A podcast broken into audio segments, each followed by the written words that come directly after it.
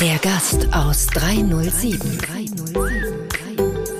Stories aus dem privaten Wohnzimmer von Daniel Stock und seinen Freunden.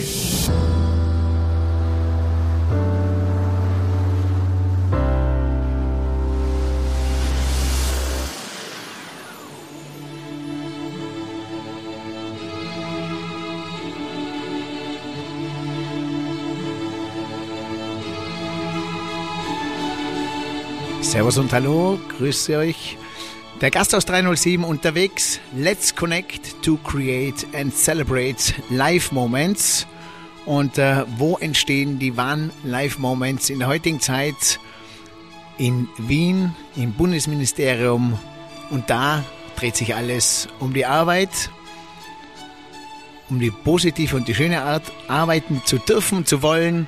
Und Österreich als ein Land, das sehr lebenswert ist zu sehen. Und bei mir heute zu Gast in der Suite 307 Magister Dr. Martin Kocher, Bundesminister für Arbeit und Wirtschaft und Generalsekretärin Eva Landrichtinger. Und ich begrüße euch recht herzlich. Schön, dass ich heute zu Gast bei euch sein darf in eurem besonderen Wohnzimmer in Wien. Danke, freuen wir uns. Danke. Auf geht's zu einem neuen Abenteuer. Ich würde sagen, wir plaudern noch mal ein bisschen. Und äh, ja, wer, wer hat eigentlich äh, am meisten Arbeit? Eigentlich sagt man, es ist der Arbeitsminister, weil es dreht sich natürlich rund um die Uhr alles um die Arbeit. Ist es so das Thema, äh, lieber Herr Kocher, das dich äh, so rund um die Uhr begleitet? Oder ähm, bist du da auch äh, gut strukturiert, dass du das für dich auch trennst und abschaltest? Ja, ich glaube, wie jeder äh, muss man gewisse Phasen finden, wo man auch ein bisschen sich erholen kann und äh, äh, auch äh, ein bisschen abschalten kann. Aber natürlich ist im Moment sehr viel los. Äh, es ist ja nicht nur die Arbeitswelt, äh, wo sich vieles tut und wo vieles zu tun ist. Es ist die Wirtschaft, die Energiekosten, die natürlich gewisse Herausforderungen bieten. Also es gibt genug zu tun und dann haben wir ein großes Ministerium, wo es auch viele Dinge gibt, die erledigt werden müssen. Aber insgesamt äh, gibt es natürlich, und das glaube ich muss bei jedem Job so sein, äh, auch kurze Phasen an den Wochenenden oder auch während des Tages, wo man abschalten kann und kurz äh, eben sich erholen muss, weil sonst geht es auch nicht auf Dauer. Genau, und also man soll ja als bestes Beispiel voranleben, heutzutage in der sogenannten Work-Life-Balance. Ähm, es freut mich man sieht und wir werden ein bisschen einen Einblick bekommen, vielleicht was so ein äh, Job als Minister alles mit sich bringt. Oft ist es draußen ja gar nicht äh, so vorstellbar, was ihr alles so, welche Zügel ihr sozusagen äh, in der Hand liegen habt und für was ihr verantwortlich seid. Wir stellen uns das ja draußen oftmals sehr einfach vor. Wir sagen, warum wird das nicht sofort geändert und warum wird nicht sofort dieser Knopf gedrückt? Ich glaube, da werden wir ein bisschen drüber plaudern. Schön, dass auch Ihre rechte Hand, darf man so sagen, rechte Hand, die Eva oder das, das wäre untertrieben. Die äh, Generalsekretärin ist äh, die, oder sozusagen das, das CEO des Ministeriums. Äh, ich bin so in gewisser Weise der Aufsichtsrat. Vielleicht ist das ein guter Vergleich. Aufsichtsratsvorsitzende. Eva, schön, dass du auch mit dabei bist. Wir kennen uns ja vom Gondelslam im Zillertal im Oktober und da hast du den Herrn Martin Kocher gut vertreten und äh, konntest einen sehr, sehr wertvollen Beitrag äh, für die Arbeitskultur in Österreich äh, uns beibringen, uns widmen und da ja, sind wir sehr dankbar, dass wir Persönlichkeiten wie euch sozusagen an der Führung haben, die sich tagtäglich äh, für unsere Arbeitswelt einsetzen. Äh, Eva, wie würdest du ähm, den Herrn Martin Kocher jetzt beschreiben für unsere Podcast-Gäste? Vielleicht so in einem kurzen Intro. Ähm, also der, der, Martin ist auf jeden Fall ein Minister, der mit äh, Vollblut an die und Herzblut an die Sache herangeht. Ähm, wir haben natürlich durch die Zusammenlegung von ähm, Bundesministerium für Arbeit und äh, Bundesministerium für Wirtschaft ähm, eine, eine, viel, äh, eine Vielzahl an Themen und vielleicht glaubt man am Anfang, das passt vielleicht gar nicht zusammen, aber dem äh, Herrn Bundesminister, dem Martin, war es enorm wichtig, dass beide Bereiche einfach enorm viel Platz bekommen. Das merkt man in der tagtäglichen Arbeit und ich glaube, wir haben sehr gut hinbekommen, ähm, diesen Interessensausgleich für beide Bereiche äh, zu schaffen. Okay. Welche drei Hashtags würdest du dem Martin geben? Ähm, boah, das ist jetzt eine sehr gute Frage. Also ähm, sehr präzise, Hashtag präzise. Ähm, dann würde ich auf jeden Fall äh, den, ähm, den Hashtag Läufer und Ausdauer, weil Ausdauer passt wahrscheinlich im, im beruflichen genauso wie, wie, wie, beim, wie beim Laufen. Ähm, und ähm, einen dritten Hashtag. Hm. Martin, was würdest du dir für einen Hashtag noch geben? Das ist immer selbst sehr schwierig. Na, zwei reichen auch. Danke, danke. Passt auch.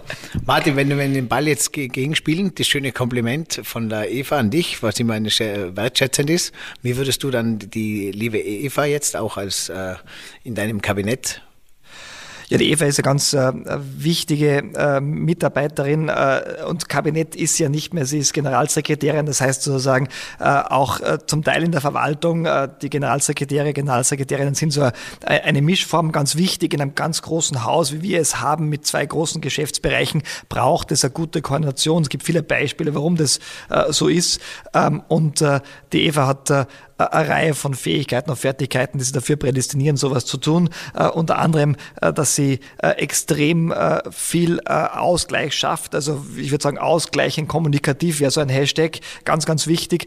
Aber auch natürlich ist sie ähm, sehr zielorientiert. Äh, das wäre der zweite Hashtag. Also es geht darum, wirklich Dinge voranzutreiben. Und manchmal ist es in großen äh, Organisationen, ist egal ob es ein äh, Ministerium ist oder ein Unternehmen, echt schwierig. Man muss dranbleiben, man muss die Dinge wirklich bis zum Ende äh, auch begleiten. Äh, und diese Zielorientierung ist ein ganz entscheidender Faktor. Äh, und drittens, was ich sagen würde, ähm, sie ist extrem gut, auch Stimmungen und persönliche Befindlichkeiten einzuschätzen. Auch das ist sehr wichtig. Wir haben es hier im Haus mit ungefähr 1000 Mitarbeiterinnen und Mitarbeitern zu tun. Und natürlich ist wichtig, das Gefühl dafür zu haben und nicht nur jetzt so wie man manchmal herangeht, einfach an Fakten orientiert, an, an Daten orientiert. Es geht auch darum, natürlich zu wissen, wie kommen Dinge an. Und da ist die Eva jemand, die das sehr, sehr, sehr gut macht. Also ihr strahlt auf jeden Fall ein sehr, sehr wunderbares Arbeitsverhältnis aus, äh, viel, mit viel Energie. Und äh, wir nehmen ja auch immer ein bisschen Learnings gegenseitig mit, äh, weil ihr seid ja auch ein Unternehmen und da gehört ja auch Mitarbeiterführung dazu. Und äh, ihr lebt es ja genauso im Ministerium, eine, genauso eine Arbeitswelt wie jeder einzelne Unternehmer draußen auch sozusagen äh, diese Aufgabe äh, sozusagen für sich zu, zum, zum Herzen nimmt. Ähm, wie hat sich da euer Arbeitsverhältnis im Ministerium innerlich auch ein bisschen verändert. Jetzt für uns draußen, man stellt sich das oft gar nicht so vor. Ist das sehr förmlich, äh, formell? Ist das äh, sehr auf Sie? Ist das noch immer sehr steif? Man merkt bei euch zum Beispiel, wenn man euch auf Instagram beide verfolgt, ihr, ihr seid sehr nahbar für, für, für, für, das, für die Menschen, für, für, die, für den Arbeitsmarkt auch. Äh, der Martin ist ja immer wieder regelmäßig live auf Instagram. Man sieht euch beim Faschingskrapfen mit dem Hund. Hat sich das das ein bisschen geändert, dass, er, dass ihr das selber auch äh, authentisch nach außen lebt, dass die Menschen auch Zugriff auf euch als Menschen auch haben?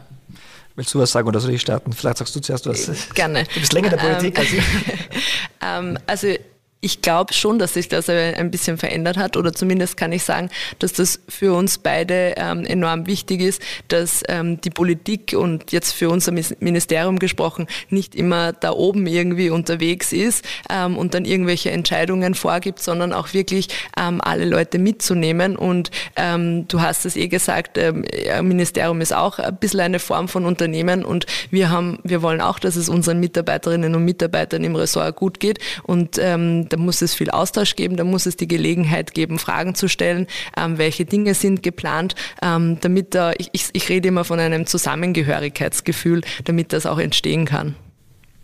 Also bei mir war es so, vielleicht, wenn ich es ergänzen darf, ich habe meine Sache geschworen, als ich damals mich entschieden habe, äh, Minister zu werden, als ich die Anfrage hatte, äh, dass ich mich persönlich nicht ändern werde. Und äh, ich habe das davor schon am Institut für höhere Studien gehabt und auch als Professor an der Universität einen möglichst partizipativen Führungsstil, möglichst nahbar, möglichst auch ansprechbar für alle. Das versuche ich jetzt auch zu machen. Geht nicht immer perfekt. Die Organisationen werden größer. Es gibt natürlich auch gewisse Anforderungen, Herausforderungen für so große Organisationen können. Äh, aber wo immer es geht, äh, ist das mein großes Ziel, einfach genauso äh, mich zu verhalten, wie ich das vor dem Ministeramt gemacht habe. Ich hoffe, das gelingt. Also so dieser Mythos, wie es heißt, man kommt so als äh, frisch und Zaubermann dazu und wird dann vom System verändert, das muss nicht unbedingt stimmen, oder? Ich hoffe nicht. Äh, ich hoffe nicht. Na, ich glaube, also es gibt auch viele Beispiele, die das geschafft haben. Ich glaube, das ist auch, ähm, äh, es ist äh, auch möglich. Äh, und äh, es gibt natürlich gewisse Dinge, die man lernt. Äh, es gibt gewisse Sachzwänge, es gibt gewisse äh, mediale äh, auch Voraussetzungen, wie man mit äh, der Öffentlichkeit umgeht, aber man kann immer noch äh, einer selbst bleiben und das mache ich auf jeden Fall so. Und das äh, seht ihr euch gegenseitig auch immer und beobachtet, dass eigentlich immer jeder man selbst bleibt und authentisch ist. Äh, tut man sich da ein bisschen Feedbacken auch? Äh, äh, stützt man sich da ein bisschen auf menschlicher Basis, wo man sich gegenseitig Tipps gibt? Sag jetzt mal, ob es ein Auftreten ist oder mal auf Instagram bei einer Story. Würdest du dem Bundesminister sagen, äh, liebe Bundesminister, ich würde die Story ein bisschen anders machen, da kommt sie cooler rüber? Gibt es sowas oder, oder wird man da sowieso beraten?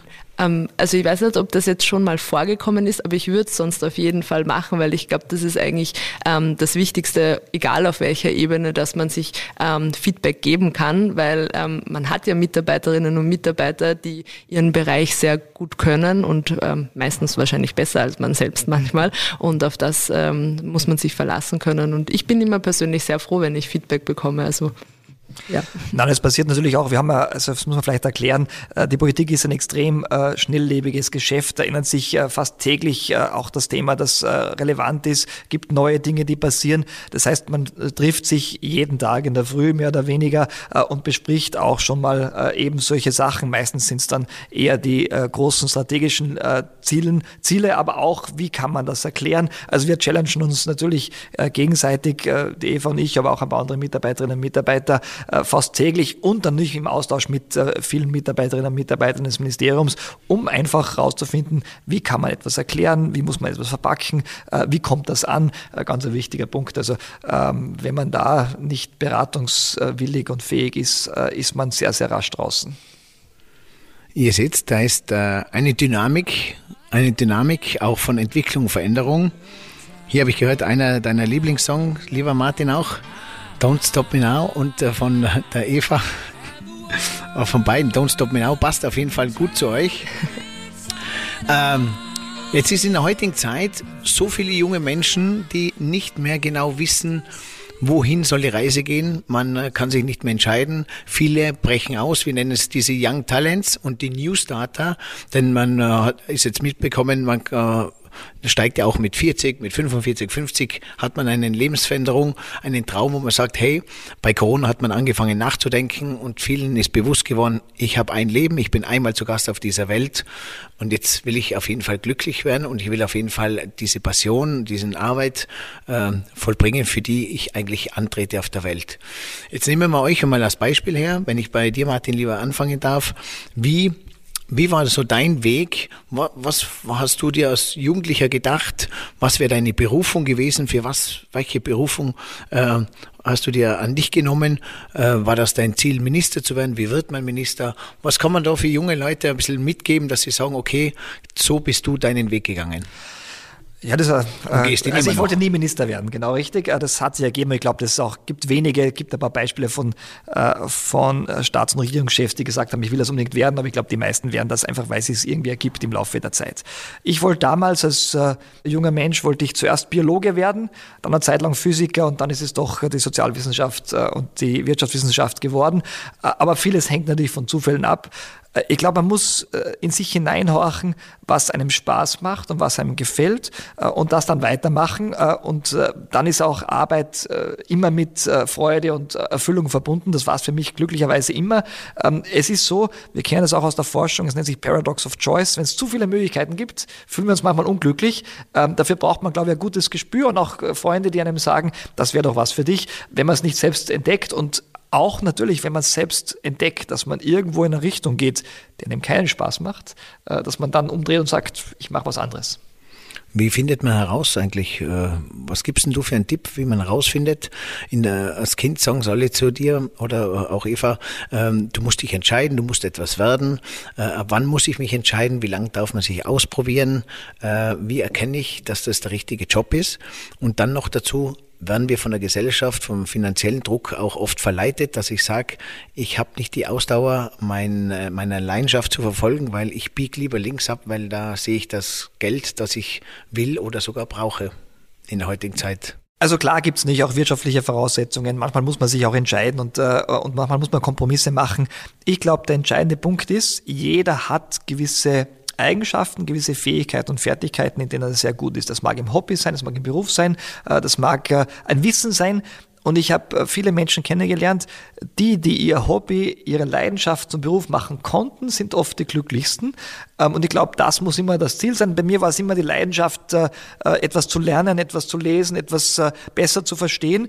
Und das habe ich dann in der Wissenschaft zum Beruf gemacht und jetzt versuche ich es halt in der Politik auch in gewisser Weise umzusetzen und wieder was zu lernen und das, was ich gelernt habe, auch, auch gut zu verwenden.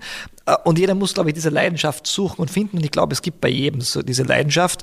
Und man kann es nicht immer und zu jedem Zeitpunkt natürlich ausleben. Es gibt Phasen im Berufsleben, die nicht so interessant und nicht so spannend sind, äh, wo man was äh, machen muss, was man vielleicht nicht machen will so gerne.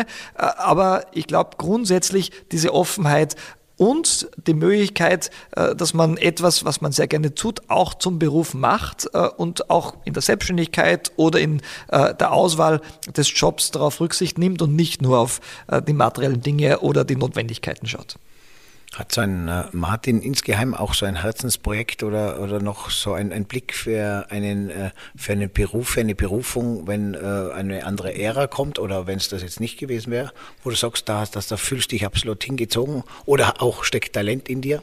Also ich glaube, dass ich vieles äh, immer schon nebenbei gemacht habe. Ich schreibe zum Beispiel sehr gerne, äh, war schon als, äh, als Schülerzeitungsredakteur aktiv und dann als, als Freelancer in, bei mehreren Zeitungen und Zeitschriften und natürlich habe ich das immer parallel auch zur Wissenschaft gemacht ähm, äh, und, und werde das wahrscheinlich auch danach machen, äh, nach der Politik, dass ich mehr schreibe, vielleicht mal auch ein Buch schreibe. Also solche Dinge, glaube ich, kann man auch parallel dazu vorantreiben. Wer weiß, was passiert. Vielleicht äh, habe ich auch in fünf Jahren eine Leidenschaft, die ich jetzt überhaupt nicht kenne noch. Äh, ich hoffe sehr, dass es gelingt, dann diese Leidenschaft auch beruflich irgendwie umzusetzen. Sind jetzt noch eine Frage. Ein ähm, mehr ein Politiker, der gerne draußen äh, zu den Menschen spricht und die Menschen informiert und mit denen einen Austausch hat? Oder sagen Sie, okay, am liebsten bin ich hinter den Kulissen und äh, werkle und äh, habe die Fäden in der Hand und, und versuche etwas umzusetzen?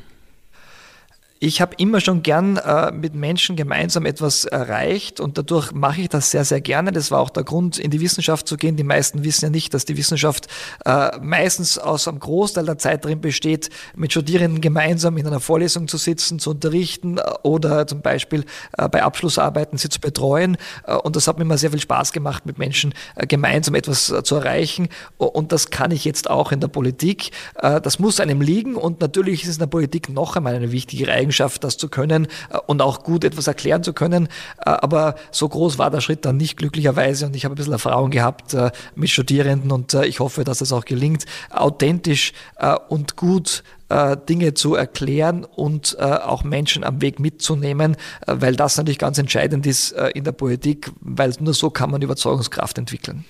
Schön, dass Sie das gesagt haben mit äh, authentisch sein. Ich glaube, das ist eins der schönsten äh, Entwicklungen in unserer Zeit, dass das äh, umso authentisch man authentischer man ist, umso äh, besser fühlt man sich und kommt man auch rüber, gell? weil es waren ja andere Zeiten. Da musste man immer so perfekt sein und jetzt darf man authentisch sein und es gibt nichts Schöneres im Leben als, äh, ich sage immer, in einer Welt, wo du alles sein kannst, äh, sei du selbst. Und dass wir da reingeraten, finde ich ganz gut. Eva, wenn ich so sagen darf, wie bist denn du hineingeraten? Äh, beziehungsweise warst du so eine Schülerin, Klassensprecherin, hattest so angefangen und äh, hast gedacht, das möchte ich in der Politik umsetzen? Oder äh, wie, wie kommt man wie, wie kommt man äh, genau in so eine Berufung und, und dann in diesen Beruf hinein, dass sich so etwas ergibt? Und wo sind deine großen Ziele? Also bei mir war es, ähm, also in der Schulzeit wollte ich eigentlich zuerst Ärztin werden. Hat ein bisschen, glaube ich, damit zu tun gehabt, dass meine Mama Ärztin war und das habe ich immer total, total spannend gefunden. Aber ja, tatsächlich, ähm, ich war während der Schulzeit äh, Klassensprecherstellvertreterin und ähm, war auch Schulsprecherstellvertreterin und ähm, das waren auf jeden Fall sehr prägende Zeiten und irgendwann hat mein ähm, Papa mal zu mir gesagt, wäre die Politik nichts äh, für dich. Nur äh, ehrlich ehrlicherweise als ähm, damals äh, mit der Matura, also kurz vor der Matura, habe ich mir noch nicht wirklich vorstellen können, was es heißt, in, die, in der Politik zu arbeiten. Und das hat sich dann ehrlich, ähm, einfach zufällig dann trotzdem ergeben. Ich habe immer ein großes Interesse für den Arbeitsmarkt, Arbeitsrechtbereich gehabt, habe Jus studiert ähm, und bin dann durch Zufall ähm, hierher geraten. Und es war auch nie ein großes Ziel, Generalsekretärin zu werden, bin aber jetzt sehr glücklich. Und ähm, nachdem ich nie hundertprozentig genau gewusst habe, da will ich jetzt hin, sondern das immer ein bisschen auf mich zukommen habe lassen, werde ich das, glaube ich, auch in Zukunft so machen. Also happy und äh, auf jeden Fall.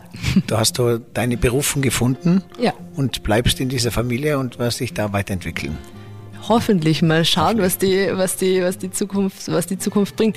Ähm, am Anfang habe ich geglaubt, ich bin irgendwie eineinhalb Jahre in der Politik und werde versuchen, so viel wie möglich zu lernen, was geht, weil das ist wirklich ein sehr, sehr spannender Job. Ähm, aber dann schaut man einfach, was auf, auf einen zukommt.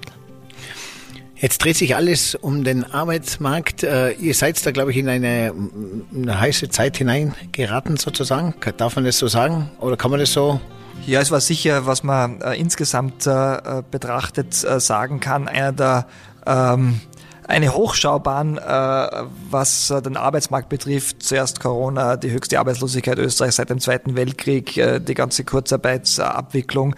Und dann äh, die Erholung nach der ersten Phase von Corona und äh, jetzt äh, der russische Angriffskrieg auf die Ukraine, die Inflation, also alles Dinge, die jetzt in sehr kurzer Zeit passiert sind und natürlich zu vielen Anpassungen Anlass gegeben haben im rechtlichen Bereich, im Bereich der äh, Maßnahmen, die man setzt, im Bereich der Instrumente, die man verwendet.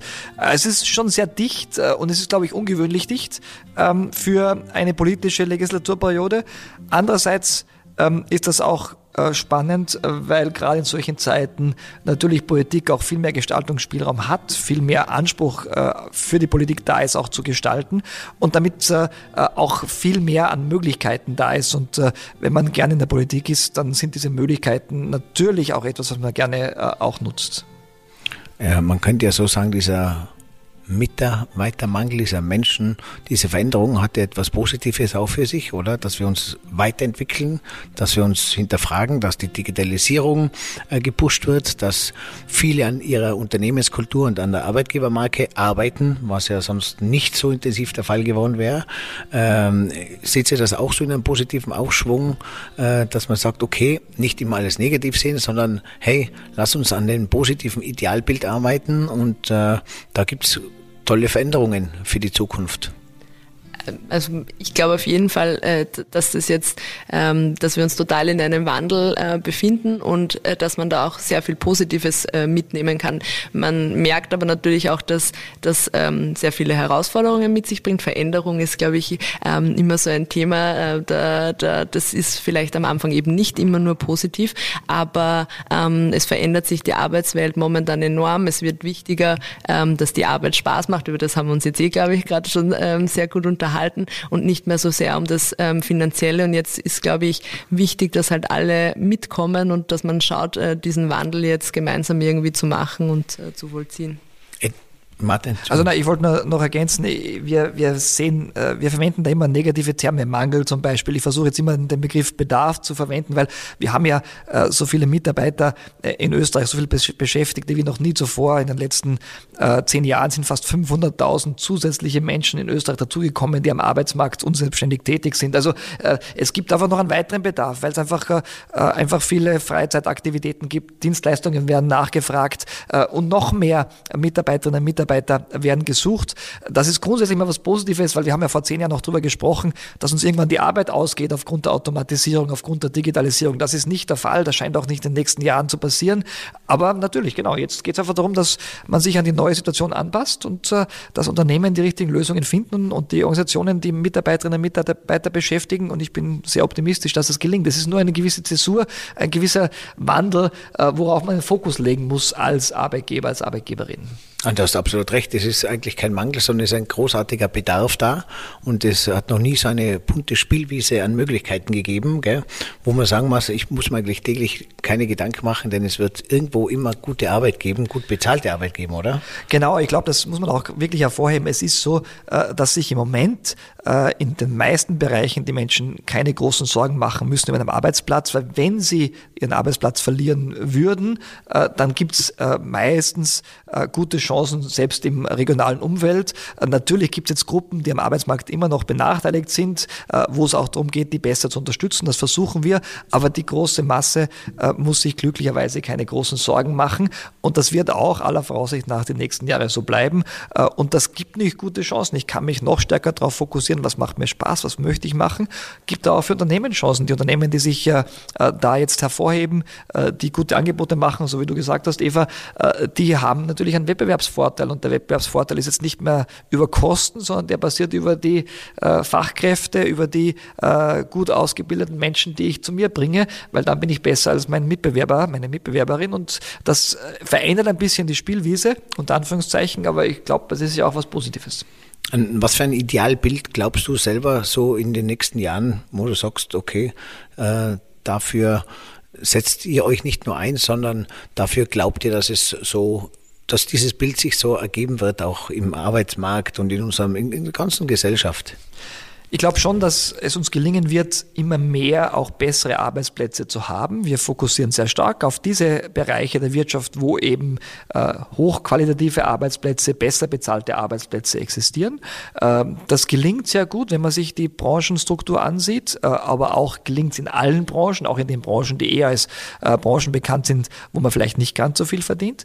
Das Wichtige wird sein aus meiner Sicht, äh, dass man alle Menschen mitnimmt, zum Beispiel auch die, die vielleicht keine so gute Ausbildung haben, äh, ähm, da ist sicher die Herausforderung am größten. Je besser ausgebildet man ist, desto einfacher ist es, diese Chancen zu nutzen. Je weniger gut man ausgebildet ist, desto weniger Chancen gibt es. Und da alle mitzunehmen und das vielleicht nachzuholen, was nicht gelungen ist in der Jugend, was vielleicht nicht gelungen ist in dem Land, wo man aufgewachsen ist, sind ja viele auch, äh, die nicht in Österreich aufgewachsen sind, das nachzuholen und auszugleichen, damit die Menschen die gleichen Chancen am Arbeitsmarkt haben. Äh, das ist eine große Herausforderung für die Politik, aber das ist auch die Aufgabe der Politik und äh, unter Unternehmen gemeinsam. Äh, aber, aber die Chancen, die sich ergeben in der Zukunft, äh, sind sicher größer am Arbeitsmarkt als die letzten 20 Jahre. Wir kommen in eine Zeit, äh, die zum Beispiel meine Eltern noch miterlebt haben in den äh, 60er, 70er Jahren am Arbeitsmarkt des letzten Jahrhunderts, wo man äh, tatsächlich auch eine große Knappheit hatte äh, an Arbeitskräften und äh, es sehr, sehr viele Auswahlmöglichkeiten gab und sehr wenig Arbeitslosigkeit. Ich hoffe, das bleibt auch so. Okay. Das hat es alles schon einmal gegeben, gell? Wie immer, es ist nie alles ganz neu. Und ich habe früher gesagt, bei uns früher hat man den Kunden gebraucht und den Kunden gesucht. Den hatten, haben jetzt viele und jetzt ist halt der Mitarbeiter. Und äh, wie gesagt, es eher, aus welcher Perspektive sieht man es, welche Spirale, aus der Negativperspektive oder aus der Perspektive äh, machen wir es gemeinsam und äh, äh, auf der einen Seite, es wird immer alles noch positiv äh, sich wenden, wenn man dahinter steht und das so antreibt. Wenn du es so sehen willst, Eva, wie würdest du die jungen Menschen motivieren, einfach äh, dieses fröhliche durchs Leben jetzt gehen und auch die Motivation in die Arbeit zu bekommen? Die haben sie jetzt teilweise nicht so leicht gehabt, die letzten drei Jahre. Man hört immer zuerst Maske und das darf man nicht, dann kriegt man vom ganzen Umfeld bis hinauf natürlich äh, zu uns Erwachsenen und in die Politik mit, dass man oft gar nicht weiß, wohin die Richtung geht. Dann kommt kommt wieder Krieg, dann kommt wieder Teuerungen, viel, viel Probleme. Und dann hören so junge Menschen vier Jahre lang nur Probleme und dann sollen sie sich motivieren und entscheiden für einen Beruf. Äh, wie kann man da ein bisschen dagegen steuern oder wie kann man die da positiv motivieren? Das ist wirklich jetzt ähm, eine, eine sehr schwierige Frage, weil ähm, wenn ich so denke, mir in meiner Schulzeit wäre das so gegangen, ähm, glaube ich, äh, dass man da ähm, irgendwie überfordert ist oder überfordert ist vielleicht das falsche Wort, aber ähm, sich einfach mal nicht rauszieht aus der Situation. Das ist, glaube ich, total ähm, nach, ähm, nachvollziehbar und dass dann vielleicht nicht der erste Gedanke ist, ähm, welchen Job nehme ich jetzt an, glaube ich, kann man auch sehr gut, äh, sehr gut nachvollziehen. Ähm, ich glaube, da geht es natürlich auch viel ähm, um, um die Zeit, die man trotzdem in der, in der Schule irgendwie verbringt, aber auch welch, also dass man sich mit Freunden, und das haben wir vorher auch schon ganz kurz angesprochen, ähm, dass man einfach auch Freunde hat, mit denen man sich austauscht, was mache ich jetzt und was, was kann ich machen. Und ähm, ich glaube aber trotzdem auch, dass es viel damit auch zu tun hat, ähm, wie die Unternehmen äh, jetzt bereit sind, sich an diesen Wandel, den wir gerade angesprochen haben, ähm, anzupassen. Weil ähm, wenn wir einfach noch in den Strukturen, also während Corona hat sich einfach einfach sehr viel, ähm, ist sehr viel passiert, hat sich sehr viel verändert und jetzt glaube ich sind auch die Unternehmen ein bisschen am Zug, äh, sich da anzupassen und den gerade jungen Menschen die Perspektive einfach zu, zu bieten. Gerade vielleicht, wenn wir von Green Jobs oder so sprechen, in, in dem Bereich, der einfach immer wichtiger wird, weil junge Leute ähm, den Sinn in ihrer Arbeit erkennen ähm, wollen und darum geht es, glaube ich, jetzt dann auch mehr herauszuarbeiten, nicht nur eine Stellenausschreibung auszuschicken, wo ähm, die fünf Hard Facts irgendwie irgendwie drin, ähm, drinstehen, sondern auch, äh, was, was ähm, der Sinn hinter der Arbeit ist, die sie dann machen können. Der Sinn, genau, hört man immer wieder. Der Sinn, den Sinn des Lebens, der Sinn der Arbeit und äh, das Führen mit Gefühl. Jetzt, lieber Martin, äh, wenn wir jetzt die Rolle wechseln würden, du bist jetzt ein Unternehmer von einem Unternehmen in Österreich, ob Tourismus oder nicht. Ähm, was würdest du sagen, was sind da deine wichtigsten Aufgaben jetzt, die du da zu erfüllen hättest in der jetzigen Situation?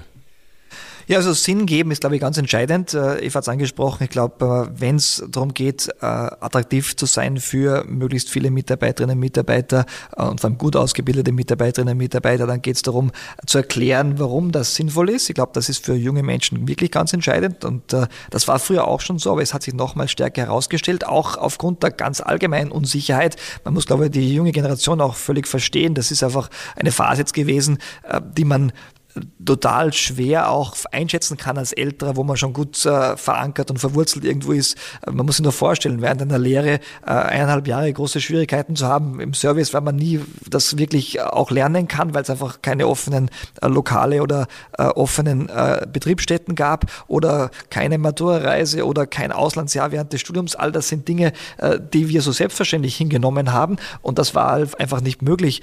Und ich glaube, dass es einfach wichtig ist, jetzt auch ein gewisses soziales Umfeld zu bieten. Ich glaube, dass das auch ganz entscheidend ist, um Menschen zum Beispiel äh, wieder davon zu begeistern, aus dem Homeoffice zurück ins äh, Büro zu kommen, in den Jobs, wo das möglich ist, dass man einfach ähm, ein soziales Umfeld schafft, auch im Interesse der Unternehmen, dass die Menschen auch gerne länger bei einem Unternehmen bleiben und nicht wieder wechseln. Und diese Identifikation, das hat sicher gelitten in den letzten Jahren mit dem Unternehmen und dem Unternehmensziel und mit den generellen gesellschaftlichen Zielen, die ein Unternehmen oder eine Organisation ähm, äh, vertritt.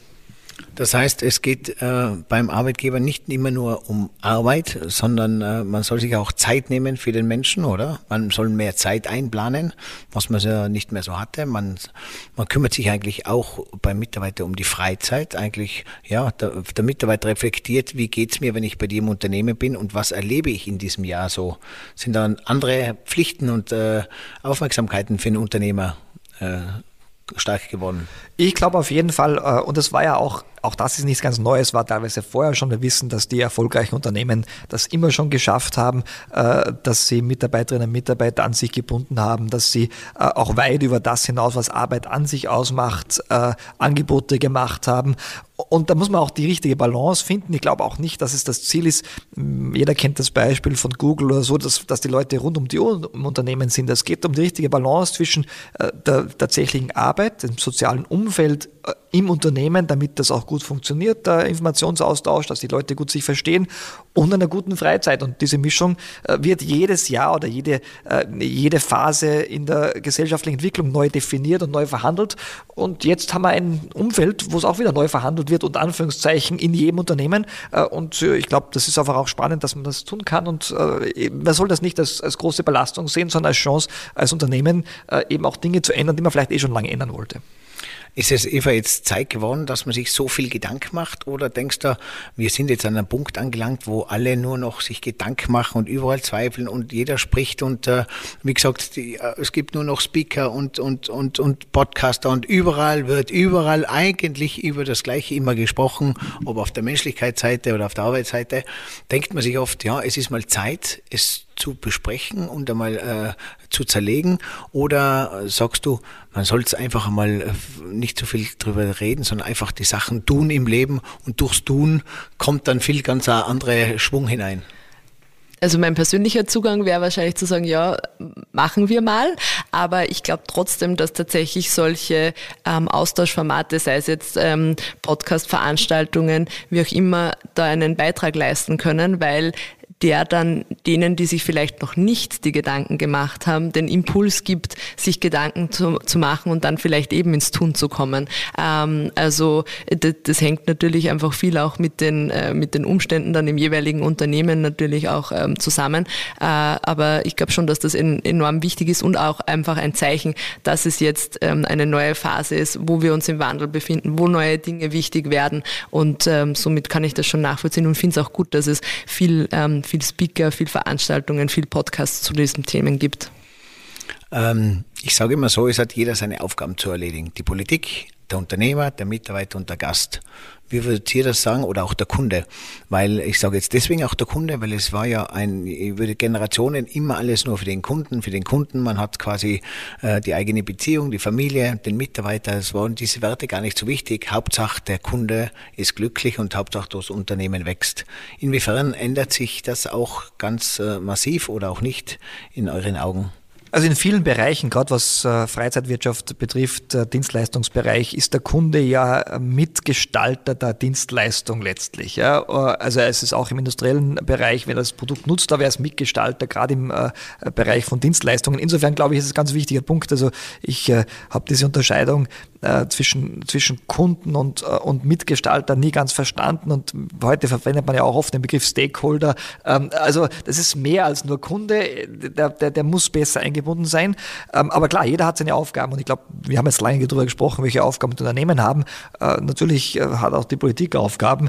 Ähm, also wenn einfach der Arbeitskräftebedarf höher ist und das ist im Moment höher und wenn die Generationen, die auf den Arbeitsmarkt kommen, jetzt kleiner sind als die, die den Arbeitsmarkt verlassen, dann muss die Politik auch die richtigen Rahmenbedingungen schaffen äh, für äh, Frauen, die berufstätig sein wollen. Also Vereinbarkeit von Beruf und Familie, ganz wichtiger Faktor, äh, dass das besser funktioniert, Kinderbetreuung, dass Ältere länger am Arbeitsmarkt bleiben können. Da geht es um Gesundheitspolitik, da geht es um natürlich auch die richtigen Anreize zu setzen, Qualifizierungsmaßnahmen, damit möglichst viele Menschen eben diese Arbeitsplätze auch äh, übernehmen können, die, die offen sind.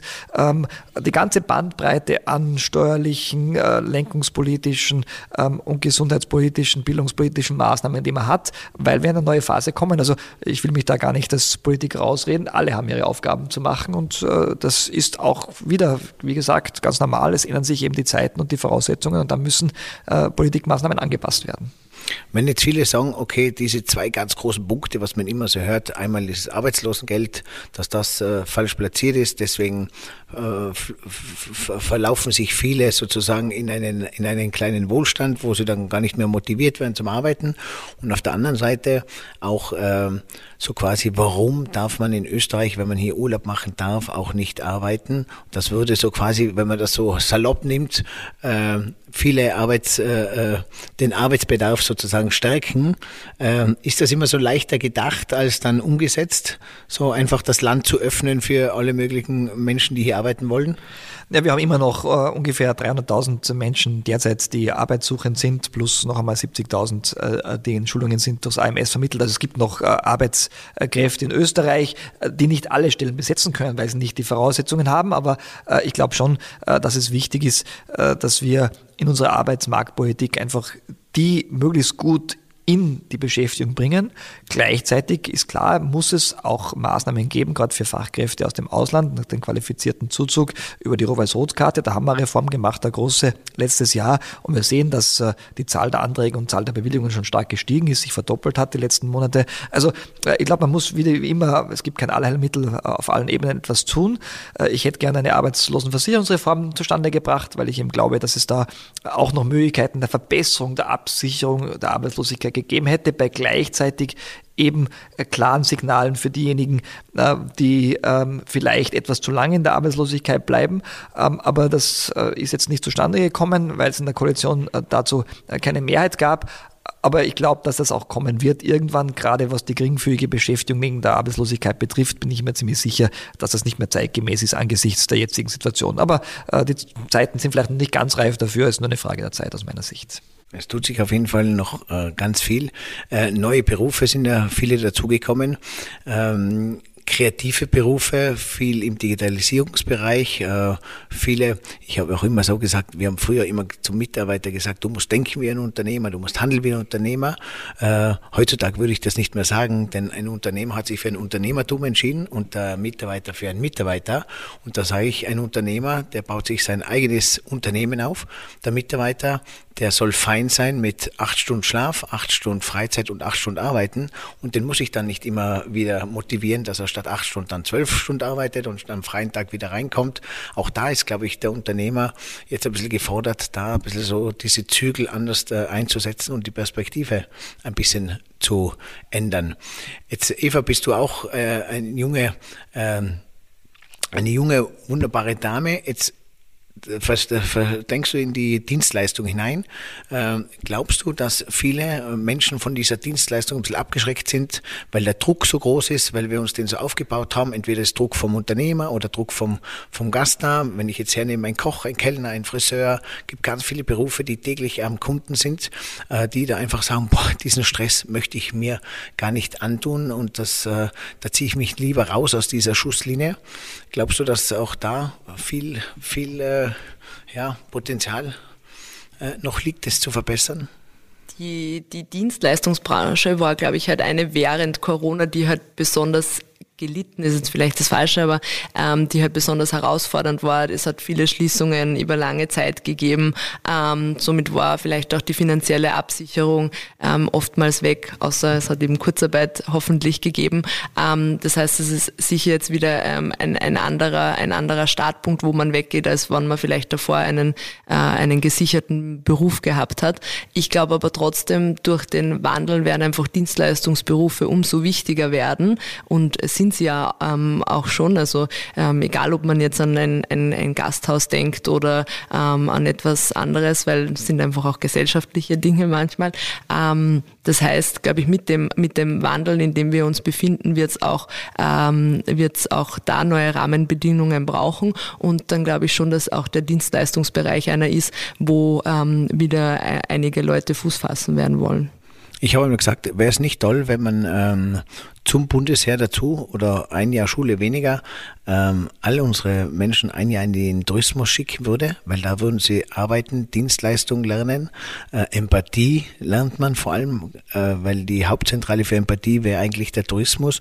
Man lernt geben, nehmen, man lernt Gast, Gastgeber zu sein und man kann es natürlich überall anwenden und äh, man weiß ja, dass eigentlich diese Mitarbeiter aus der Gastronomie sehr gefragt sind in alle anderen Wirtschaftsunternehmen, denn man kann ja alles andere heutzutage lernen bei Tutorials, aber den Menschen zu berühren, den Menschen spüren und den Menschen äh, sozusagen gut zu betreuen, das lernt man oft nicht äh, in, in, so vielen anderen Jobs. Wäre das eine Alternative oder eine, eine, Anregung speziell zum Thema Empathie? Also weit würde ich gehen, ein verpflichtendes Ja, ähm, aber es ist tatsächlich so, dass äh, gerade der Bereich der Gastronomie, des Tourismus, der Dienstleistungswirtschaft äh, derjenige ist, wo sehr, sehr viele auch Erfahrungen sammeln von sich aus.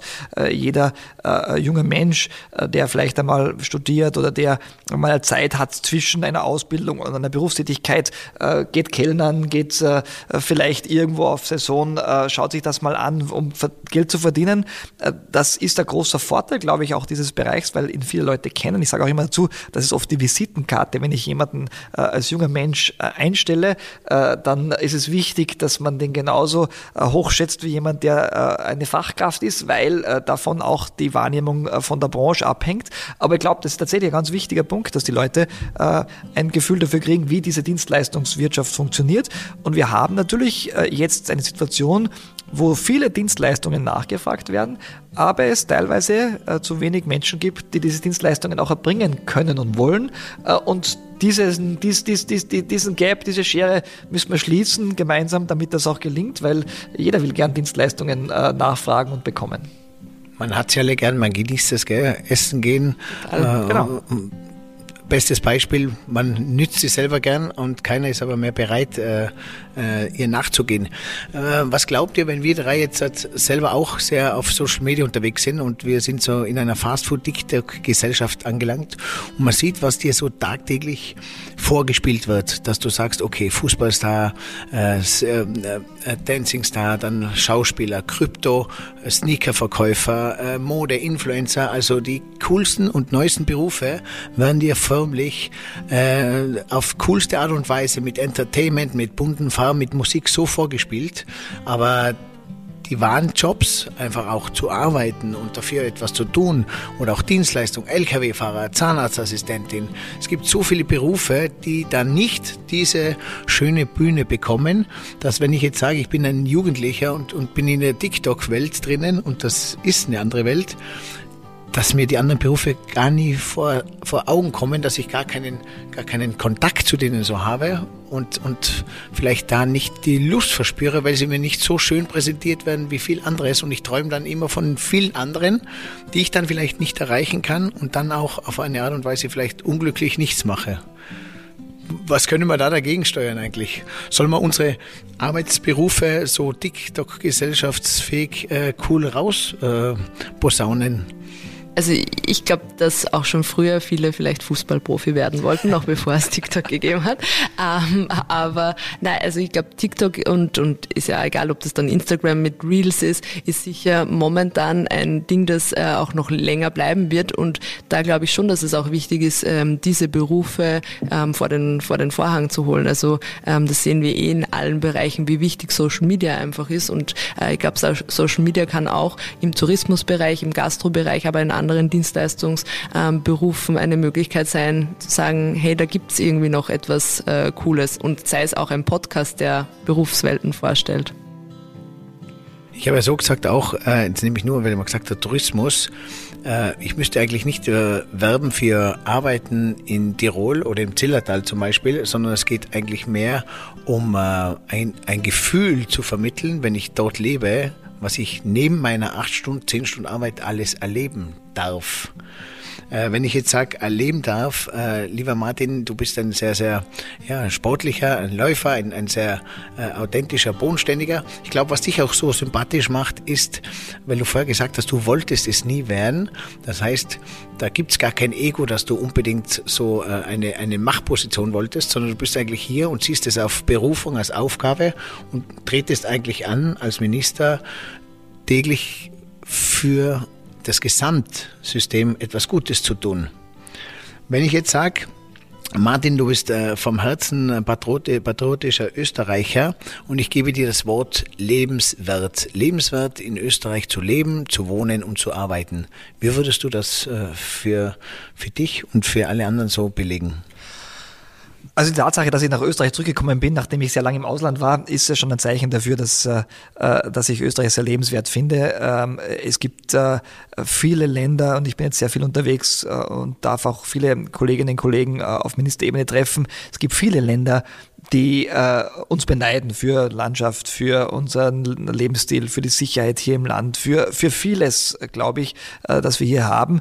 Und äh, das ist nicht auch einer der Gründe, warum äh, viele Menschen aus der ganzen Welt nach Österreich kommen, um hier zu arbeiten, auf allen Ebenen, äh, von äh, eben Saisoniers, äh, die kurze Zeit im Tourismus verbringen, bis hin äh, zu den CEOs in äh, großen Unternehmen äh, aus äh, den Ländern der Welt. Und ich glaube, das ist auch eine Stärke Österreichs, die wir noch viel stärker auch nutzen müssen in der Zukunft. Auch da ist es klar, diesen Mangel an Fach- und Arbeitskräften, den wir haben, oder den Bedarf, wenn man es positiv formuliert, haben ja auch viele andere Länder. Das heißt, es wird auch in der Zukunft noch viel wichtiger sein, neben einem, was immer Standortmarketing für Investitionen, eine Art Standortmarketing für den Arbeitsmarkt und äh, den Beschäftigungsstandort zu machen, damit eben äh, Menschen, äh, die gut qualifiziert sind, äh, sich aussuchen, wo sie hingehen. Und Österreich hat da äh, einen großen Vorteil. Wir haben vielleicht nicht die ganz großen Unternehmen zum Teil, haben auch, aber wenn man es vergleicht, vergleicht mit den USA oder mit den ganz großen Ländern der Welt.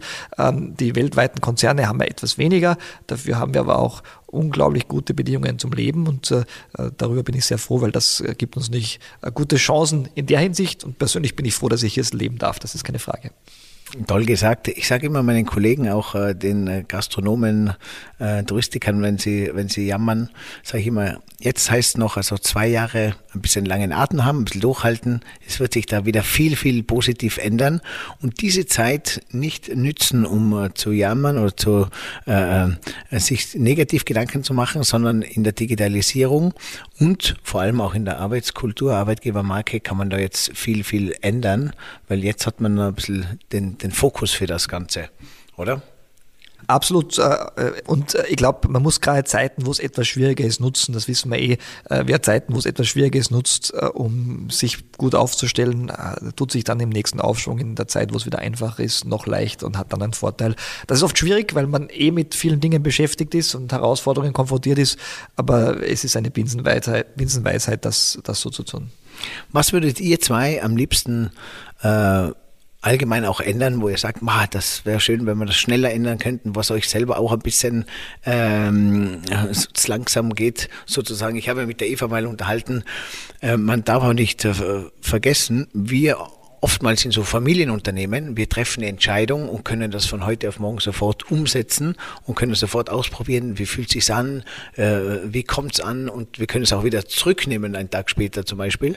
Bei euch in der Politik, da wird viel erwartet, aber die Wege, das zu verändern, die das ist natürlich ein großer Rattenschwanz und man kann da nicht schneller mal heute was entscheiden und morgen wieder zurücknehmen.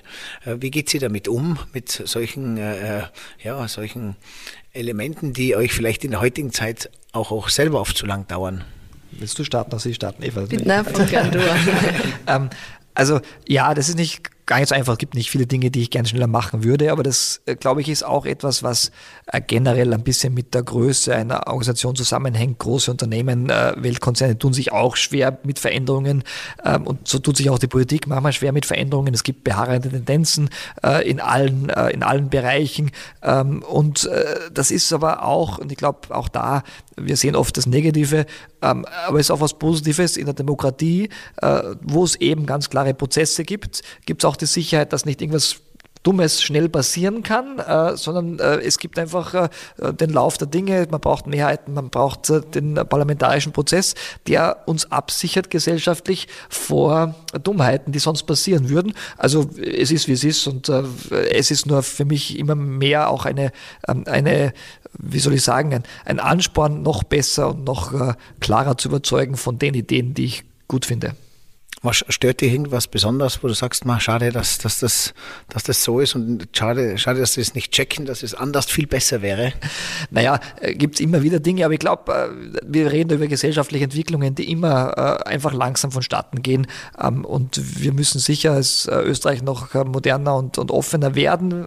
Das, das, das sind wir zum Teil auch schon, aber es, es ist einfach ein Prozess und es geht darum, auch möglichst viele mitzunehmen auf diesem Weg, weil sich die Welt Umfeld einfach verändert. Es ist einfach, äh, wenn man, sich, wenn man sich anschaut, was die letzten 30 Jahre passiert hat, ist das für viele Menschen schon äh, eine äh, gehörige Portion an Veränderung und, und das wird nicht viel langsamer werden, ehrlich gesagt, in der nächsten Zeit. Also wenn man sieht, was die letzten 50 Jahre passiert ist, ist es okay, wenn nicht jeder sofort mitkommt bei dem ganzen äh, Entwicklung. Absolut. Vielleicht ähm, von, von meiner Seite noch, also ähm, ich glaube, eine Sache, weil wir auch viel jetzt über Arbeitsmarkt und den Wandel gesprochen haben. Ich glaube auch, dass der öffentliche Dienst ein Bereich ist, ähm, der ähm, also wir, wir stehen genauso vor den Herausforderungen, Mitarbeiterinnen und Mitarbeiter zu bekommen. Ähm, und äh, ich glaube, der öffentliche Dienst ist sicher ein Bereich, der auch hier noch ein, äh, so ein bisschen flexibler werden kann. Das heißt, man muss sich dann auch hier immer selbst ein bisschen an der Nase nehmen ähm, und ähm, ja auch Maßnahmen im Ressort selber setzen. Ich habe gesehen, ihr habt einen eigenen Podcast. Ich habe mir auch die Folge angehört, die letzte von euch beiden auch gemeinsam. Der heißt Zukunftschancen. Äh, Geht es da ein bisschen mehr in die Tiefe, in das Politische hinein? Äh, was erwartet da den Hörer sozusagen? Also wir haben, äh, Eva, du kannst noch, kannst noch, noch ausführlich berichten, wir haben gesagt, wir wollten in den ersten äh, Staffeln auch ganz besondere Menschen vorstellen, die ganz besondere Dinge machen. Äh, in der jetzigen Staffel geht es äh, etwas stärker ums Ministerium, auch mal vorzustellen, wie wird hier gearbeitet, welche Chancen ergeben sich hier. Wir suchen natürlich auch immer Mitarbeiterinnen und Mitarbeiter, nutzt gleich die Gelegenheit, darauf hinzuweisen, ja. äh, dass man sich hier auch bewerben kann und es super äh, interessante Arbeitsplätze gibt. Aber das war, glaube ich, der, der Ausgangspunkt dieses Podcasts und äh, ähm, äh, es geht darum, einfach die Vielfalt auch da darzustellen. Jetzt bei uns im Ministerium davor die Vielfalt des Arbeitsmarkts äh, vom Geigenbau hin zur, zur Pferdezucht. Wir hatten viele interessante ja. Menschen, äh, Menschen, äh, die Einschränkungen haben am Arbeitsmarkt, die sie zu großen äh, Vorteilen genutzt haben, weil sie eben auch Stärken haben. Also äh, man kann da reinhören, äh, ist ein sehr schöner Podcast. Genau, wir haben es während, wir haben ähm, kurz vor der oder kurz während, während der Corona-Krise haben wir mit dem Podcast begonnen. Da ging es wirklich die Chancen einfach aufzuzeigen, welche Jobs gibt es eigentlich, ähm, gerade für junge Menschen, für Menschen, die eventuell gerade über, ähm, über, darüber überlegen, einen neuen Job anzunehmen. Und jetzt wollen wir quasi unser Ministerium auch ein bisschen mehr noch vor den Vorhang holen und aber auch alle so drumherum liegenden ähm, äh, nachgelagerten Dienststellen, die es gibt. Unsere Ressort hat einfach sehr viele Zuständigkeiten. Ich glaube, viele wissen gar nicht, ähm, für was was wir so zuständig sind und was man bei uns eigentlich alles Spannendes lernen kann. Also unbedingt mal reinhören in den Podcast. Finde ich auch toll, dass ihr, wie ihr sagt, auch so Berufe als oftmals nicht nur zweiter Reihe, sondern vielleicht oftmals aus dritter Reihe so ein bisschen versteckt hervorhebt, dass man sieht, was eigentlich, wie viel Berufe es gibt und wie viele Menschen sich eigentlich auch so Berufe kreieren, selber kreieren und das äh, immer sehr großartig. Wir haben allein in Österreich 230 äh, Lehrberufe äh, ungefähr derzeit. Also allein, und das sind nicht alle Berufe, weil es gibt eine Reihe von zusätzlichen Berufen noch, die man äh, ohne Lehre oder mit anderen Bildungswegen machen kann. Also das zeigt, wie breit eigentlich äh, die Berufswahl gefächert ist und wie schwierig das ist. Deswegen ist es wichtig, einfach äh, auch manche Dinge vor den Vorhang zu holen, die man vielleicht so nicht ganz einfach findet, damit nicht alle äh, Mechaniker und äh, Friseurinnen werden. ja. Äh, jetzt hat Eva und Martin, jetzt seid ihr, äh, habt ihr Ziele und seid äh, selbstbewusst und äh, ähm, habt einen klaren Gedanken. Wie geht es ja auch mal um mit einem schlechten Tag oder wenn es euch mal nicht gut geht oder wenn ihr ein Ziel nicht erreicht oder wenn es eine Ablehnung gibt oder Negativkritik. Wie geht man als Mensch um oder ihr ganz speziell? Ähm, Ladies first. ähm, ja, also man, es fällt einem wahrscheinlich mit der Zeit auch ein bisschen leichter, aber am ähm, Anfang war es für mich immer wichtig, sich dann trotzdem nochmal darauf zu fokussieren, was eigentlich gut gelaufen ist. Ähm, und man, man wächst äh, mit solchen Situationen. Und was mir immer persönlich hilft, ist auch immer eine Nacht über etwas schlafen. Am nächsten Tag schaut die Welt dann schon immer ein bisschen anders aus. Ist ein wahres Geheimrezept, oder? Ja. Äh, nicht so schnell reagieren und agieren. Genau. Oftmals. Äh, Martin, bei dir? Also ich bin erstens relativ hartnäckig, das heißt, ich versuche das wirklich lange zu verfolgen und wenn sich dann doch herausstellt, dass ein Ziel nicht erreichbar ist oder irgendetwas nicht gelingt, dann habe ich meistens schon eine Reihe von anderen Projekten, die ich auch vorantreiben möchte und vergesse dann relativ rasch das äh, alte Ziel. Ähm, ich glaube, äh, das hilft auch ein bisschen zu verarbeiten, wenn man mal was nicht erreicht. Ähm, geht nicht immer, aber, aber äh, genau, es gibt genug anderes zu tun und wenn ein Ziel nicht erreichbar ist, dann soll man sich anderen Dingen zuwenden. Was gibt es da einen Tipp für Ablehnung und äh, wenn man Negativkritik einstecken muss? Auf jeden Fall drauf hören. Also ich glaube, man, man muss die richtige Mischung finden zwischen äh, natürlich in einer öffentlichen Position ein gewisses dickes Fell zu entwickeln, weil viel Kritik natürlich strategisch ist, politisch ist und nicht persönlich äh, gemein ist, obwohl es sehr persönlich äh, äh rüberkommt für einen oft. Äh, das muss man schon lernen auch. Äh, gleichzeitig, glaube ich, braucht man weiterhin ein Sensorium für auch berechtigte Kritik. Ich versuche diese Balance zu halten. Also einerseits natürlich nicht jeden Satz, den man hört, äh, für bare Münze zu nehmen. Andererseits aber schon, wenn man äh, etwas hört, darüber nachzudenken, bin ich noch auf dem richtigen Weg oder gibt es vielleicht etwas, was ich nicht gut formuliert habe. Äh, also diese Mischung zu finden ist nicht leicht, aber es, es geht. Bisher hoffe ich, dass ich auf berechtigte Kritik auch gut geantwortet habe und, und auch meine Position manchmal anpasse dann, ja. Bringt das Laufen auch viel, wenn du laufen gehst, das Kopf frei und dass du auch da oft so das Race schon mitgemacht hast, das dann erst auf dich zukommt? Ja, Laufen bringt bei mir sehr viel. Äh, Laufen ist eine der Tätigkeiten, wo man einfach viel Zeit zum Nachdenken hat und, äh, und auch Dinge verarbeiten kann, sich ein bisschen vorbereiten kann auf, auf was in der Zukunft noch passiert, aber gleichzeitig auch mal völlig vergessen kann und, äh, und einfach vor sich hinlaufen und die Umwelt genießen und, und an nichts zu denken. Also ist für mich ein wichtiger Ausgleich und den kann man halt, das ist der große Vorteil des Laufens, alleine notfalls und auch überall auf der Welt machen, egal wo man ist und braucht nicht irgendwelche Voraussetzungen dafür aus, die Laufschuhe und ein bisschen was zum Anziehen. Ja, absolut. Und die größte Magie, es zu schaffen, einmal an nichts zu denken. Wer das schafft, das ist dann die Königsdisziplin. Eva, du bist einmal zu Gast auf dieser Welt. Ähm, was gefällt dir an deinem Leben und an deinem Beruf am meisten? Was motiviert dich? Den, den Beitrag, den man, den man leisten kann. Also zu sehen, welche Dinge sich ähm, verändern können, wenn man am Beginn, wenn man sich etwas vornimmt oder sich ein Ziel setzt, gar nicht glaubt, dass das vielleicht innerhalb ähm, eines Jahres oder auch kürzer funktionieren kann und dann zurückzublicken und zu sehen, was man einfach, ähm, was man geschafft hat und was man aber auch ähm, im, im, im Ministerium selbst geschafft hat. Also ich, ich denke wirklich immer trotzdem, trotz der Herausforderung, die es auch war, äh, an die Zusammenlegung unseres Ressorts zurück. Ähm, das ist das erste Mal, dass während einer Legislaturperiode zwei Ressorts zusammengelegt wurden und ähm, das war sicher nicht einfach. Das hat auch für, also von jeder Mitarbeiterin, jeden Mitarbeiter enorme Bereitschaft gefordert, das zu wollen. Aber jetzt rückblickend haben wir das einfach sehr gut geschafft und das ist auch für mich immer ein Motivator. Wenn man heißt Ressort zusammenlegen, das heißt, da kommen auf einmal, glaube ich, 350 Mitarbeiter Genau, also einmal dazu. wir waren 350 plus, davor waren es im anderen Bereich ähm, 600 ir irgendwas und die, die, kommen dann zusammen. zusammen. Also genau.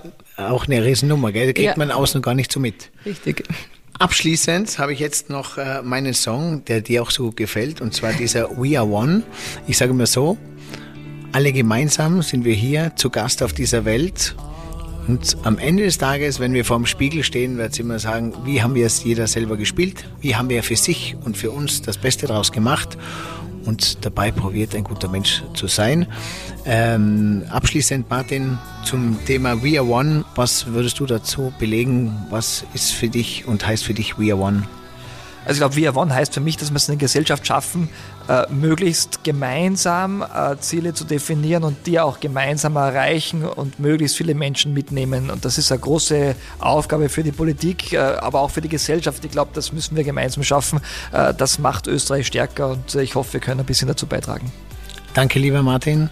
Eva, dein Beitrag zu We Are One?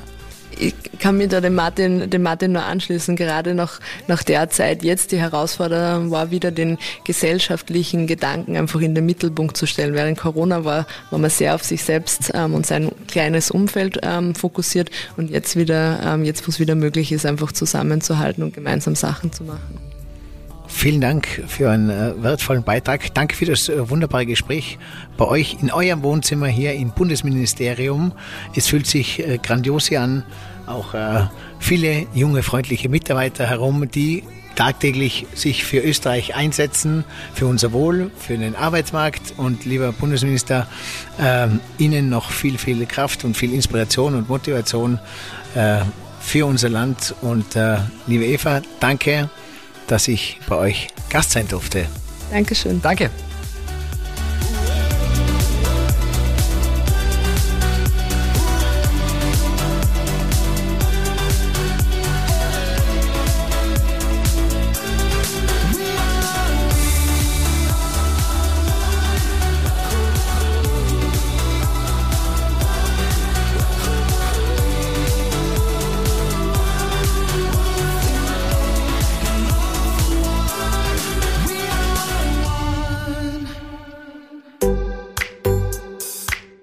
Gast aus 307. Hey, und hier noch diese Info für dich. Wenn dir diese Folge gefallen hat, dann like sie oder teile sie mit deinen Freunden. Daniel findest du übrigens auf den üblichen Social-Media-Plattformen. Sein Name dort entweder Daniel Stock oder Stockanotti. Danke dir, danke dir und viel Spaß.